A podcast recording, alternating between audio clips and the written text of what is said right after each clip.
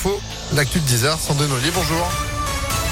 Bonjour Phil, bonjour à tous à la une à Lyon du foot. Il fait son retour après cinq ans d'absence. Alexandre Lacazette revient à l'OL. L'attaquant international a signé officiellement pour trois saisons jusqu'en 2025. Il arrive libre d'Arsenal où il était en fin de contrat. Il avait été vendu 60 millions d'euros aux Anglais en 2017, un record. L'enfant de Mermoz retrouve donc son club de cœur avec lequel il a terminé meilleur buteur de Ligue 1. C'était en 2015. Il avait alors inscrit 27 buts. minutes Une conférence de presse a eu lieu ce matin autour de Jean-Michel Aulas pour détailler cette arrivée. Les rues de Lyon qui portent le nom d'un général ont été modifiées ce matin pour annoncer la bonne nouvelle aux supporters avec des rues Général Lacazette.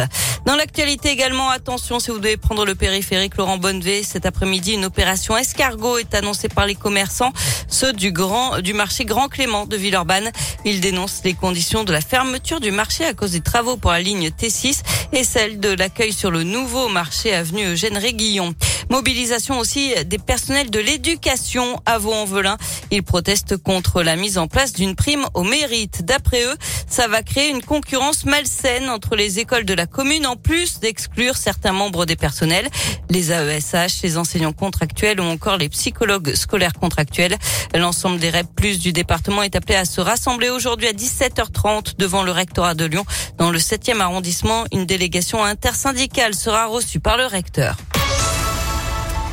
La cuisine pour rassembler les peuples et les cultures, c'est le principe du Refugee Food Festival. La septième édition commence aujourd'hui. C'est jusqu'au 19 juin à Lyon, de la cantine de quartier au grand restaurant. Huit établissements lyonnais participent au menu des repas préparés à quatre mains par des cuisiniers locaux et des cuisiniers réfugiés. L'objectif, c'est de sensibiliser les Français à l'accueil et à l'insertion des réfugiés. Euh, Fanny Borot est la directrice du festival. C'est un bon moyen déjà de découvrir d'autres patrimoines culinaires du monde.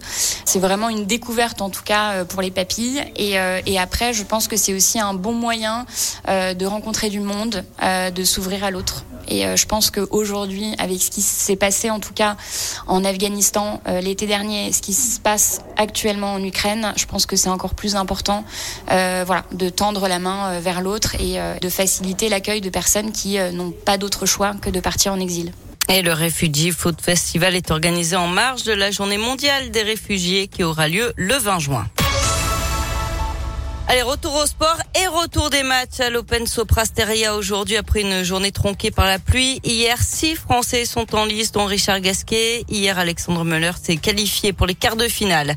En cyclisme, le peloton du Critérium du Dauphiné est près de chez nous. Aujourd'hui, départ de la cinquième étape depuis Tizy-les-Bourgs dans les monts du Lyonnais. Direction à Chintré en Saône-et-Loire, 132 km de course.